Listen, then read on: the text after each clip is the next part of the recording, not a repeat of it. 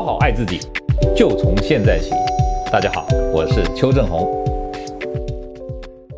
今天啊，我们要回答一个问题啊，就是说爬楼梯能减肥吗？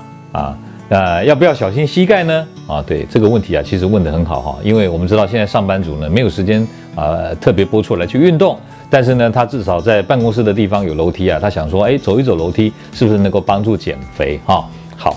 呃，首先呢，我要给大家一个观念呢，就是说，呃，举个例来说哈，有一杯珍珠奶茶呢，如果是七百 CC 那么大一杯呢，它的热量啊大概有三百九十五大卡的热量，那么这三百九十五大卡将近四百卡的热量呢，我喝下去了哦，其实喝很快哦，可能大概不到五分钟十分钟就喝完了。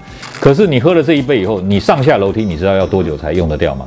答案是一个小时，一直上一直下，一直上一直下，一个小时，你觉得你做得到吗？当然做不到嘛。所以，如果以减肥的目标来说呢，是少喝一杯珍珠奶茶呢，是比较容易做得到的。听懂这意思哈？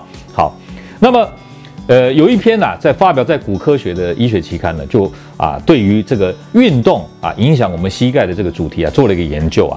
他们发觉什么？发觉说啊，我们平常走路哈、大概一步一步一步这样走，我们每一步走路，你大概不会两只脚同，好像说。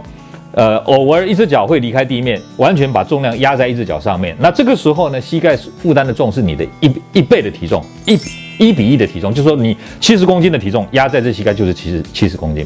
好，那但是有时候我们两只脚可能同时在地上，所以走路平均下来大概是零点五倍的体重，这样听懂哈？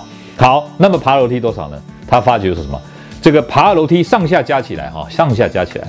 有的人讲说，上去三倍体重，下来五倍体重。但这篇医学期刊研究的是说，上下一起算的话呢，大概啊等于我们五点四倍的体重负担在这个膝盖上面。哦，那有些人呢，可能因为体型的关系、骨架的关系，还甚至高达六点二倍。就是说，假设你有七十公斤的体重，那么你在上下楼梯的时候，你膝盖承受的负担是七十公斤乘以五倍，三百五十公斤的体重压在你的膝盖上面。可见呢、对于膝盖的负荷是很大的，想听懂哦？但是呢，又有一篇医学研究告诉我们说，任何运动对于我们膝盖的负荷都会增加。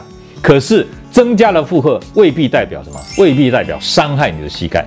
听懂意思吗？就是说，我们也不要因为害怕膝盖的负荷增加而不去运动，是这个概念。所以你还是要运动。但是对于膝盖已经有关节啊的退化或者关节炎已经有损伤的人来说，这样的运动上下楼梯啊，的确是不太鼓励的一个运动方式。那对于这些人呢，我们就建议他说，你还是要运动，但是你要选择啦，减少对膝盖增加负荷的运动。哪些运动可以减少对膝盖增加的负荷？刚刚不讲吗？任何运动都会增加膝盖的负荷哦。那我告诉你啊，只有像游泳池的池水把你的体重浮起来的情况底下。对不对？浮力才能够减少对膝盖的负荷，所以结论就是，如果你想减肥又怕对膝盖有负荷增加、伤害膝盖的现象，那么游泳就是最好的选择。这是我给这个问题啊做一个正确的回答。加油！各位朋友，如果你喜欢我们今天所讲的，请在下面按个赞。如果你对我们的内容感到兴趣，想要获得最新的讯息，请按订阅。下回见。